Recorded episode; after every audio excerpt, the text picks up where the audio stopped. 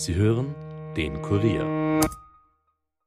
Bevor wir starten, ein Hinweis in eigener Sache.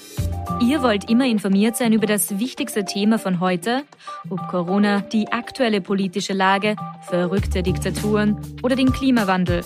Wir fragen nach, Experten liefern die Antworten. Der Kurier Daily Podcast. Ein Tag, ein Thema. Überall, wo ihr Podcast hört und auf kurier.at slash daily. The first rule in investment is don't lose. And the second rule in investment is don't forget the first rule. Ziemlich gut veranlagt. Der Finanzpodcast von Kurier und Krone Hit. Liebe Hörerinnen, liebe Hörer, willkommen bei Ziemlich gut veranlagt. Mit mir im Podcaststudio wie jede Woche der stellvertretende Leiter der Kurier Wirtschaftsredaktion, Robert Kledorfer. Hallo Robert. Hallo Rüdiger. Mein Name Rüdiger Landgraf und ja, es ist wirklich nach wie vor schwer zu begreifen, dass 500 Kilometer von unserem Studio entfernt Krieg stattfindet der Putin-Krieg. Das ist furchtbar. Wir wollen an dieser Stelle aber auch Danke sagen an alle Menschen, die Menschen in der Not gerade unterstützen. Wenn du spenden willst, geh bitte auf KroneHit.at und unterstütze unsere Aktion gemeinsam für die Ukraine. Die KroneHit Community unterstützt die Caritas und jeder Euro ist wichtig. Wir haben schon was reingelegt und wir sagen schon mal Danke. Auch der Kurier hat eine Spendenaktion ins Leben gerufen, gemeinsam mit dem Roten Kreuz. Nähere Infos findest du dazu im Kurier und auf kurier.at. Auch dafür herzlichen Dank. Also im Prinzip ganz einfach. Wenn du aus irgendeinem Grund Robert sympathischer finden solltest, dann spendest du beim Kurier. Wenn du mich sympathischer finden solltest, was ich nachvollziehen kann, dann spendest du bei Krone Hit. Hauptsache ist, Du, du spendest. spendest. So ist es. Wir schauen uns heute an, wie sich die Sanktionen des Westens in Russland auswirken, wie die russischen Gegenmaßnahmen bei uns wirken, wer, und das klingt tragisch, ist aber so, die lachenden Dritten sind oder zumindestens die gewinnenden Dritten. Wir haben eine Höreranfrage zum Thema Moral und wir schauen uns natürlich die Börsen und Rohstoffe an, denn diese Woche hat es ja heftige Bewegungen gegeben, bei den einen nach oben und bei den anderen nach unten.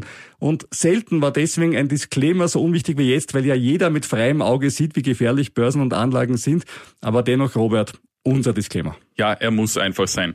Die Erwähnung von Aktien und anderen Anlageinstrumenten in diesem Podcast stellt keine Kaufempfehlung dar. Wenn du mit deinem Geld investierst, bist du auch dafür selbst verantwortlich. Wir sind für unser eigenes Geld verantwortlich und da haben wir in den letzten Wochen ja schon einiges durchmachen müssen. Plus one, bin ich dabei. Unterschreibe ich sofort. ja, ich auch. Informier dich bitte immer möglichst breit, bevor du dich zum Kauf eines Anlageinstruments entschließt. Und natürlich auch beim Verkauf, gerade in Zeiten wie diesen. Der Verkauf ist dem Robert ein großes Anliegen. Äh, Stichwort aussitzen. natürlich. Aber beginnen wir gleich mal bei uns in Wien. Robert, wir haben uns dieses Jahr schon mal darüber gefreut, dass der ATX auf über 4000 Punkte gestiegen ist. Gestern waren wir froh, dass er wieder über 3000 Punkten liegt. Heute hat er aber nochmal 7% draufgepackt. Nicht für schwache Nerven im Moment. Definitiv nicht. Der ATX wird im Vergleich zu anderen europäischen Indizes heftiger gebeutelt, was aber nicht verwundern darf. Die Bankenlastigkeit ist enorm. BAWAG, Erste Group und natürlich die Raiffeisenbank International sind da sehr stark vertreten. Die RBI ist, wie schon in unserem Podcast früher mal erwähnt, stark in Russland und der Ukraine engagiert und macht dort auch einen Gutteil ihrer Gewinne. Immerhin die beiden Ratingagenturen Moody's und S&P haben ihre stabilen Ratings für die RBI bestätigt. S&P geht davon aus, dass die RBI die anfänglichen Belastungen durch den Konflikt und die Sanktionen gut absorbieren kann. Der Ausblick bleibt aber aufgrund der Risiken in den kommenden zwei Jahren unverändert negativ. Der ATX jedenfalls hat seit Jahresbeginn fast 20 Prozent verloren. Beim DAX waren es allerdings mit 15 Prozent nur unwesentlich weniger. Und neben den Banken sorgte auch die OMV für den Absturz. Schließlich muss sie ihre Beteiligung an der Nordsee-Pipeline Nord Stream 2 vollständig abschreiben. Und jetzt will sie auch ihren Anteil an einem russischen Ölfeld verkaufen. Sicher unter Wert, was sich auch auf die Bilanz auswirken wird. Das drückt natürlich auch diese Aktie. Und da müssen wir nachher noch drüber reden, denn das Verkaufen von Beteiligungen in Russland ist ja nach einem neuen Gesetz von Wladimir Putin auch nicht ganz so einfach. Stichwort Verstaatlichung und ähnliches. Das verstehe ich ja alles. Dass es die OMV schwer hat, ist klar. Und dass es natürlich die Banken doppelt schwer haben, weil Banken haben es an sich immer schwer bei Krisen, wie ich von dir gelernt habe. Und wenn sie im Osten engagiert sind, natürlich umso mehr, verstehe ich auch. Aber was ist zum Beispiel mit der Verbundaktie? Energie wird teurer. Die Quartalszahlen vom Verbund kommen erst in einer Woche. Also da gibt's keine Neuigkeiten. Der Strom wird teurer. Die stellen Strom her aus Wasserkraftwerken, da fließt Wasser, die machen Strom, das Produkt wird teurer. Ist doch eigentlich super. Warum gehen die Verbundaktien runter? Und nein, ich habe selber keine Verbundaktien, ich frage für einen Freund. Ich habe auch keine Verbundaktie und bin auch nicht ganz unglücklich darüber. Äh, aber ich erkläre das jetzt mal von Anfang an. Ich finde, sie hält sich mit einem Minus von 8%, wir haben gehört, ATX minus 20, eigentlich noch ganz gut. Und wie du auch richtig gesagt hast, es ging ja auch eine Zeit lang bergauf in den letzten zwei Wochen. Und natürlich auch bergab, weil wenn es das gesamte Börseumfeld zusammenhaut, dann geht es auch mit dem Verbund bergab. Man muss allerdings sagen, sie lief davor auch schon sehr gut. Durchbrach erstmals die 100-Euro-Marke vor einigen Wochen. Da gab es jetzt dann offenbar zahlreiche Gewinnmitnahmen und die Aktie, deswegen bin ich jetzt auch kein Fan davon, dass ich sie kaufen würde, ist mit einem KGV von 40 ohnehin für mich zu teuer. Die Dividendenrendite mit 1,4 Prozent. Also da gibt es sicher attraktiveres. Heute ist jedenfalls wieder um 6,5 Prozent raufgerutscht, aber das haben wir ja eh schon gehört, dass der ATX halt im Moment eine Berg- und Talfahrt hinlegt. Auch in der USA sind die Börsen ordentlich runtergerutscht. Der Nasdaq 100 um 17 Prozent seit Jahresbeginn, der Dow Jones um 8,7. Ein bisschen abgeschwächt wurde das Ganze, weil der Dollar zum Euro ja ein bisschen gestiegen ist um ein paar Prozent. Warum ist der Dollar zum Euro gestiegen? Unsicherheit, die Zinspolitik? Ja, der Euro fiel unter die Marke von 1,10 Dollar. Mit 1,08 lag er sogar auf dem tiefsten Stand seit Mai 2020. Jetzt hat er sich dieser Tage wieder ein bisschen erholt. Ja, zunächst waren es die geplanten Zinserhöhungen in den USA, die Anleger natürlich mehr in den Dollar treiben. Und zweitens natürlich der Krieg. Der Dollar gilt einerseits als Fluchtwährung, andererseits tobt der Krieg in Europa, eben knapp an der Eurozone. Das schafft natürlich kein Vertrauen. Und für eure Anleger in dollarnotierten Wertpapieren ist diese Entwicklung natürlich gut, weil sie im Wert steigen. Das gilt natürlich auch für Goldbestände. Eine Aktie, die wir öfters erwähnt haben hier im Podcast, ist der Bankendienstleister Upstart, der ja Artificial Intelligence Produkte macht für Banken, um Kreditrisken zu bewerten. Mit einem Wort, mit Öl und diesem Zeug äh, so wenig zu tun hat, wie man nur zu tun haben kann. Der ist im Monatsfrist um 20 Prozent rauf, war aber schon mal 20 Prozent höher, ist letzte Woche um 20 Prozent runter, ist heute wieder um 7 Prozent rauf, also extrem. Unsere Maskottchenaktie Rivian müssen wir an dieser Stelle leider Immer wieder erwähnen. gerne. Das glaube ich nicht, dass das gerne ist, gell? Das sagst du jetzt. Das hast du jetzt nur so gesagt. äh, denn der US-Autopower war zwar zeitweise im Plus um 5 Prozent, heute auch ein bisschen äh, zugelegt, aber in Summe liegt er doch unter 50 Dollar. Wir sind höher eingestiegen, weil es nicht genau das Nein, ganze das Drama erzählt. sagen. sagen wir es nicht so genau. Aber was tun wir da bei Rivian? Aussitzen. Ah, das ist schön. Aber da werden wir länger sitzen, als uns lieb ist. Da werden wir vielleicht so lang sitzen, als es vielleicht dem einen oder anderen Politiker irgendwann mal blühen könnte in Russland. Wer weiß. Aber das sind beides Aktien und darauf wollte ich hinaus. Sowohl die Rivian-Aktie als auch die Upstart-Aktie, die mit Gas und Öl ja nichts zu tun hat. Und da sieht man einfach, dass bei den Anlegern die Furcht überwiegt und viele Titel runtergehen, die es ja vielleicht auch verdienen, weil sie vorher zu teuer waren, aber die es nicht verdienen jetzt wegen Putins Krieg. Wo sieht's gut aus bei Ölaktien? Chevron plus 43 Prozent seit Jahresanfang, 13,7 Prozent in der letzten Woche, BB 8 Prozent, Shell 20 Prozent, okay, OMV minus 20, haben wir schon gesagt, die haben dieses Rohr in der Nordsee liegen, das jetzt dort liegt und einfach nichts mehr macht, nämlich die Nord Stream 2. Ich habe ja vor der OMV nicht gewarnt, aber ich habe gesagt, es gibt attraktivere vor ein paar Wochen noch. Erinnert und hast auch Chevron erwähnt, das muss man ganz klar sagen. Warum die Ölaktien so hoch sind, sehen wir an der Zapfsäule. Ich bin gerade hergefahren auf der Grenzacker Straße. Äh, 1,99 für den Diesel, gibt schon Zapfsäulen über 2 Euro und bei Premium Diesel glaube ich schon 2,30, hat ein Freund von mir Ja. auf Facebook gepostet. Also geht, geht ziemlich ab mit den Spritpreisen. Diesel ist jetzt teurer als Benzin. Das liegt daran, dass die Mineralölsteuer ein Fixbetrag ist und dadurch natürlich dieser Unterschied von 8,5 Cent in der Besteuerung jetzt bei so hohen Rohstoffpreisen keine so große Rolle mehr spielt. Und dadurch ist dieser Vorteil von Diesel gegenüber Benzin perdu. Aber aktuell, ich habe es mir ausgerechnet, für einmal voll tanken bekommt man aktuell zwei Shell-Aktien. Man muss es positiv sehen. Äh, Du hast letzte Woche gesagt, Öl macht noch immer Sinn, obwohl schon wahnsinnig hoch. Die letzte Woche hat dir recht gegeben. Wie lange geht das noch? Und soll ich Leuten, die Benzinautos fahren, wie dir zum Beispiel, empfehlen, statt zu tanken, zu Fuß zu gehen und Shell-Aktien zu kaufen? Das muss jeder selber entscheiden, würde ich sagen, was ihm das Autofahren wert und lieb und teuer ist. Manche können auch gar nicht umsteigen. Ähm, ja, ich meine, wir liegen jetzt oder sind gelegen in den letzten Tagen bei bis zu 130 Dollar das Fass Nordseeöl brennt. Die Russen drohen schon mit einem Preis von 300 Dollar. Ja, Ja, eh. Aber Eh, ich ja. meine, da wissen wir beide, 300 Dollar wird's nicht spielen. Weil die Fördermenge in der OPEC ab spätestens 160, 170 Dollar aufgedreht wird, weil die Angst haben, dass die Konjunktur runtergeht. Die, die werden einfach dann was tun müssen. Es 2008, ne, wir erinnern uns an 2008, da hatten wir einen Ölpreis von, wo waren wir da, 140, 150 140 Dollar. war das Maximum. Ja, bei 140 Dollar.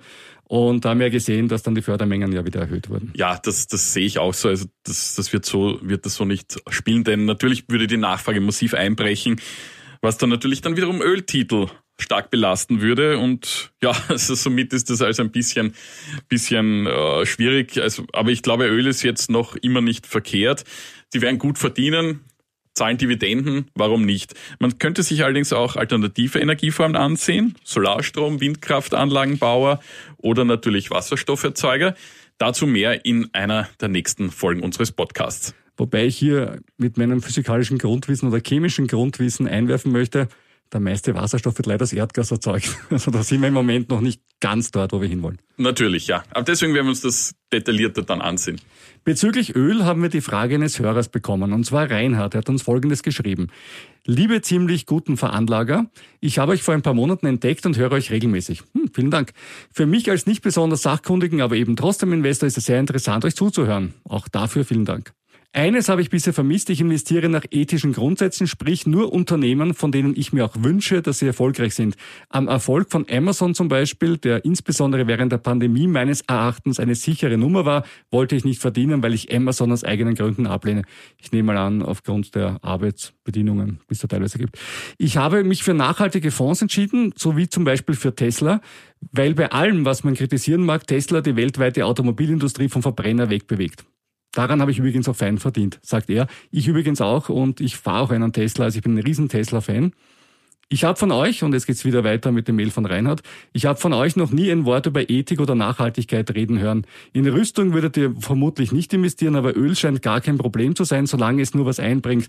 Wenn diese Aspekte, dass es nicht nur um den Gewinn geht, künftig Berücksichtigung fänden, wäre das noch ein echtes Upgrade für euren Podcast. Der Ukraine-Krieg konnte euch eine klare Positionierung entlocken. Lebensmittel können sich rentieren, aber ethisch geht das gar nicht. Danke, das waren klare Worte. Ja, vielen Dank für die E-Mail. Wir hatten schon einmal einen Schwerpunkt zu grünen ETFs, also insoweit haben wir schon mal drüber geredet. Und eine Sache möchte ich dazu sagen. Wer sich Aktien eines Unternehmens an der Börse kauft, zahlt nicht dem Unternehmen Geld, sondern irgendjemandem anderen, der sich gerade in dieser Sekunde von seinen Aktien trennt. Das heißt, wenn ich heute eine Shell-Aktie kaufe, bekommt Shell davon keine Kohle. Ist ein formales Argument, aber ich wollte es trotzdem mal bringen.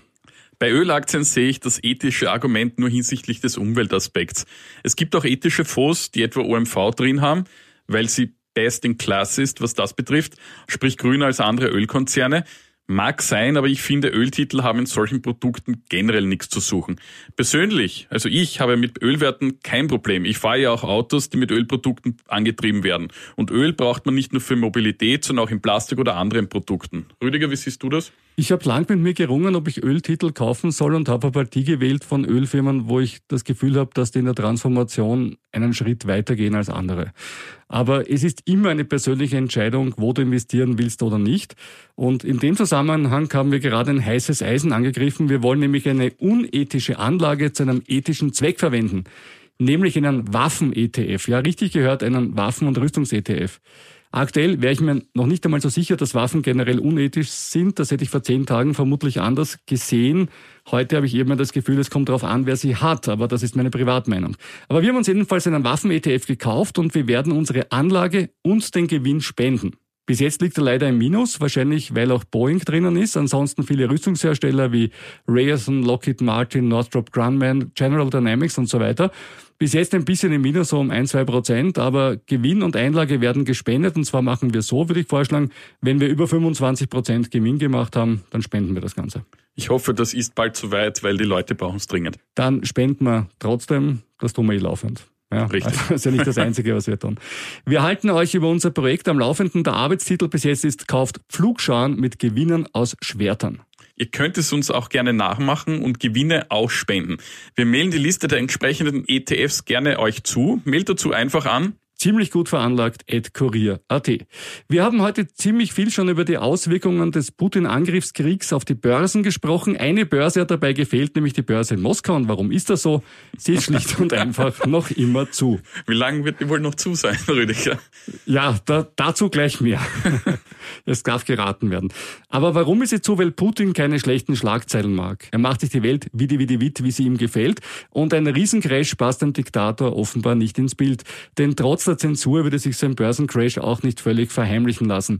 Den letzten Indikator, den wir haben, wie brutal es an der Börse aussehen würde, wenn sie denn öffnete, sind Handelsdaten aus New York von Gazprom vom 3.3., als man am Schluss für eine Gazprom-Aktie noch 1,1 Dollar pro Aktie bekommen hat. Zum Vergleich, die waren so bei 10 Dollar circa im November, Dezember. Mhm. Also minus 90 Prozent. Beeindruckend, ja. Der russische Börsenexperte Alexander Butmanov hat es im russischen TV-Sender RBC auf den Punkt gebracht. Robert, du hast ja auch die Geschichte gehört. Ja. Er hat nämlich einfach eine Flasche in die Hand genommen und gesagt, lieber Aktienmarkt, du standest uns sehr nahe, du warst interessant, Ruhe in Frieden, lieber Kamerad, und hat dann live auf Sendung einen kräftigen Schluck aus der Flasche genommen. Er hatte damit seine 20 Minutes of Fame. Mittlerweile gibt es aber Berichte, die seine Reputation, sagen wir, etwas beschädigen. Geht um ehemalige Anleger bei ihm, die nicht happy sind. Soll keine strafrechtliche Unterstellung oder ähnliches sein. Aber irgendwie scheint der Typ nicht hundertprozentig koscher zu sein. Was Putin übrigens noch gestört hat, das waren die großen LED-Tafeln der Wechselstuben in Moskau. Jeder, der schon mal in Moskau war, kennt diese Wechselstuben, die es in vielen Straßen gibt. Und da hat man nämlich immer jeden Tag die Kurse gesehen. Der Euro ist seit Jahresanfang um 77 Prozent zum Rubel gestiegen. Wenn man in Moskau mit Rubel Euro kaufen möchte, liegen die Kurse heute schon zwischen 150 und 200 Euro. Und das trotz der 20-prozentigen Leitzinsen, die die russische Notenbank vorgegeben hat, mit der sie ja den Rubelkurs stabilisieren wollte. Und jetzt macht Putin was ganz Einfaches. Er verbietet einfach mehr oder minder den Handel. Wir, wir handeln einfach nicht mehr. Also du kannst heute in Russland als Privatbürger keine Rubel mehr in Euro wechseln. Du kannst nicht zu einer Wechselstube gehen und sagen, das sind meine Rubel und ich zahle ich auch 500 oder 1000 oder wie viel auch immer für einen Euro. Nein, du darfst es einfach nicht mehr. Es ist einfach verboten worden. Und das erinnert uns ein bisschen an die nicht ganz so gute alte Zeit der 80er Jahre, als wir zum Beispiel in Wien am Mexikoplatz den Schleich noch hatten. Ältere Hörer können sich noch erinnern. Und beim Gemüsehändler unter der Pudel Schilling damals noch in äh, Rubel gewechselt hat und einen zehnmal besseren Kurs bekommen hat als in Russland. Das ist eine Währung, die nicht mehr frei gehandelt wird. Und das ist natürlich das komplette Ende für die Russen und ihre Teilnahme an der westlichen Konsumwirtschaft. Denn alles, was sie jetzt importieren wollen, verteuert sich natürlich ganz massiv. Also wenn du heute ein Auto kaufen willst, ein japanisches, ist das zum offiziellen Kurs schon mal um 70 Prozent teurer geworden. Und wenn du das zum informellen Kurs kaufst, dann natürlich entsprechend schlimmer. Wenn du eine Baumaschine brauchst aus dem Westen, einen Schlagbohrer oder was auch immer, wird teurer. Selbst wenn es aus China kommt, wird es teurer, weil ja auch der chinesische Renminbi ja nicht gekoppelt ist an den Rubel. Die sind ja auch nicht komplett wahnsinnig, sondern an den US-Dollar oder Euro tendenziell. Ja? Und deswegen sämtliche Konsumgüter, die nicht lokal hergestellt werden, und das sind sehr wenige in Russland, die lokal hergestellt werden, sind, sind wahnsinnig teuer. Ja, auch, aber beim Wodka muss man sagen, dass eine der berühmtesten Wodka-Sorten in Russland, die von Feinspitzen empfohlen wird, Nemirov ist und das kommt aus Finnland? Der, der Ukraine. Oh, okay. Und Nemirov hat die Lizenz entzogen. Die dürfen jetzt keinen lokalen Wodka mehr herstellen, der so heißt in Russland. Naja, ob es die Hersteller dort. Ob, ob sie sich daran halten, das wird man natürlich sehen. Aber für die ohnehin schon nicht sehr große und sehr gebeutelte Mittelschicht in Russland, die ja schon 1998 bei der Rubelkrise eine komplette Entwertung ihres Vermögens erleben musste, das sind ja Dinge, die können wir uns im Westen ja gar nicht so vorstellen. Staatsbankrott, ne? Staatsbankrott und äh, sämtliche Spareinlagen quasi perdu. Für die Leute ist es natürlich ein Déjà-vu. Ja, die sehen das genauso wie damals. Und Putin war ich der Mann, der sie damals aus dieser Krise rausgeführt hat und ihnen gesagt hat, es gibt einen geheimen politischen Deal oder gar nicht so geheimen. Ihr holzt die Pappen und dafür sind die Regale im Supermarkt voll. So. Und der Deal stimmt jetzt nicht mehr und es wird spannend zu sein, welche Auswirkungen das hat. Warum klappen die Sanktionen? Naja, ist ja kein Wunder. Der Westen hat ungefähr die 50-fache Wirtschaftsleistung wie Russland. Äh, sie wirken aber, können Sie das Putin-Regime beeinflussen? Ja, wir sind leider kein Psychologie-Podcast, aber Putin versucht mit Gegensanktionen die EU, die USA, Südkorea, die Schweiz, Norwegen, Island, Taiwan und natürlich Kanada und auch selbst Länder wie Andorra oder Monaco, die da dabei sind, alle diese Länder des ökonomischen Westens zu treffen. Wie geht's uns damit? Ja, noch halten sich die Gegensanktionen ja zum Glück in überschaubaren Grenzen. Enteignet wurde noch nichts und auch das Gas fließt weiter in den Strömen, trotz einer ersten handfesten Drohung am Montag. Aber das kann sich alles rasch ändern. Vielleicht bereits, wenn du diesen Podcast hörst. Es gibt immer wieder Signale, dass sich das äh, Bild dramatisch zuspitzen könnte. Nun ja, es liegt aber wohl daran, dass es jetzt bis jetzt noch nicht dazu gekommen ist, weil die Russen unsere Devisen brauchen, um den Krieg zu finanzieren. Apropos Devisen. Die russische Regierung hat beschlossen, dass finanzielle Verpflichtungen bei unfreundlichen Staaten, dazu zählt auch Österreich sowie die gesamte EU, nur noch in Rubel beglichen werden. Und das heißt, russische Bürger, Unternehmen, der Staat oder auch Kommunen dürfen Zahlungen ans Ausland nur noch in Rubel bezahlen. Und zudem müssen die Staaten dafür ein Verrechnungskonto bei einer russischen Bank einrichten. Der Verkauf russischer Wertpapiere in Russland war ausländischen Anlegern bereits untersagt worden. Ist ja eine praktische Sache aus Putins Sicht. So stellt er sich die Welt zumindest vor. Ich verkaufe euch ein Öl, das zahlt bitte in Euro oder Dollar. Wenn ihr was liefert nach Russland, dann kriegt ihr von uns Rubel. Es ist eine super einfache Sache. Es ist nur die Frage, wie viele darauf eingehen werden, weil ja natürlich die meisten sind auf den russischen Markt nicht angewiesen.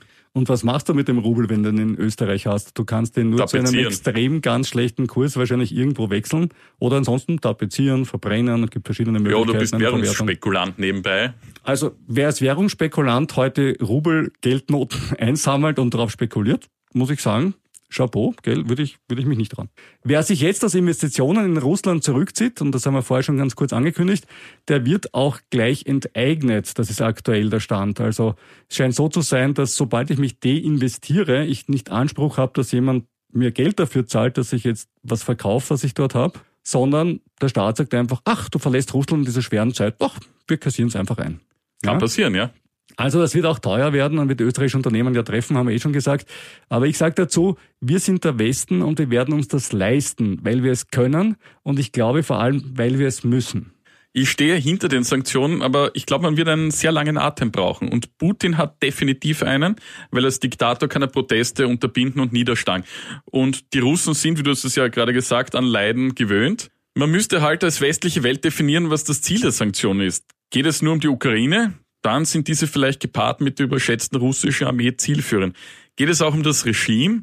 Ich glaube, dann kannst du das vergessen, weil auch wenn es Sanktionen in diesem Ausmaß bis dato noch nie gegeben hat, waren sie jemals erfolgreich? Da hast du schon recht. Auf der anderen Seite, es ist so unvorstellbar. In der Politik ist ja alles vorstellbar, das weiß ich eh. Ich habe auch schon viel erlebt in meinem Leben. Aber kannst du dir vorstellen, dass Wladimir Putin irgendwann einmal wieder nach Berlin fliegt und dort eine Pressekonferenz gibt oder mit dem Kanzler zusammen. Nein, das also, ist vorbei. Das ist vorbei. Aber dann ist ja auch das Putin-Regime vorbei. Oder heißt das, dass Wladimir Putin immer nur dort hockt und das Land komplett sich weg? Ja, oder, oder er montiert wieder eine Marionette ein, wie, wie vor ein paar Jahren. Ne? Für Medvedev, genau. Ja, ja. Also so in die Richtung kann ich mir das durchaus vorstellen. Aber ich, ich glaube, das Regime an sich wird bleiben.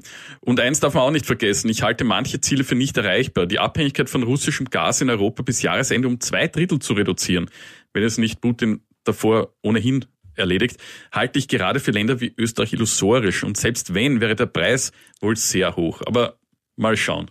Wir haben uns in eine Energieabhängigkeit begeben. Ich glaube, das haben wir aus gutem Grund gemacht. Es ist, glaube ich, sehr einfach jetzt zu sagen, das hätte man nicht tun sollen, weil Hindsight 2020, habe ich schon oft erwähnt, das Sprichwort, im Nachhinein ist man gescheiter. Ja. Wir haben so viel Geld gespart und Österreich hat so viel Wohlstand aufgebaut durch das russische Erdgas, dass wir heute auch die Möglichkeit haben, damit es uns zu leisten, darauf zu verzichten. Das darf man nicht vergessen. Es ist nur immer die Frage, ob das technisch in so einer kurzen Zeit geht, weil Flüssiggas heranzuschaffen in diesen Mengen, ich, ich bezweifle das ernsthaft. Ja, absolut. Es ist ein Riesenproblem in der Kurzfristigkeit. Das Ziel der EU ist tatsächlich extrem ambitioniert, da gebe ich dir recht. Es gibt Länder, die haben einen geringeren Erdgasbedarf wie wir und mhm. auch auch Länder, die einen geringeren Anteil an russischen Lieferungen haben genau. wie wir.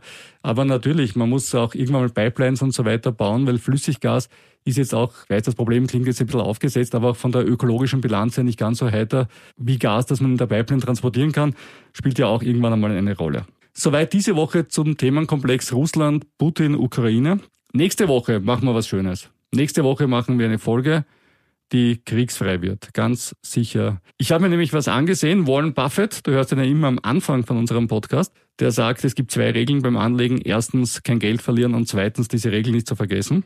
der hat seit Jahresanfang, man muss es sagen, 8,1 Prozent plus gemacht. Also irgendwas macht dieser Mann absolut richtig. Ich bin fasziniert. Ja, steckt doch ein kleiner Trick dahinter mit Aktienrückkäufen, muss man dazu sagen, aber auch die muss man sich mal leisten können.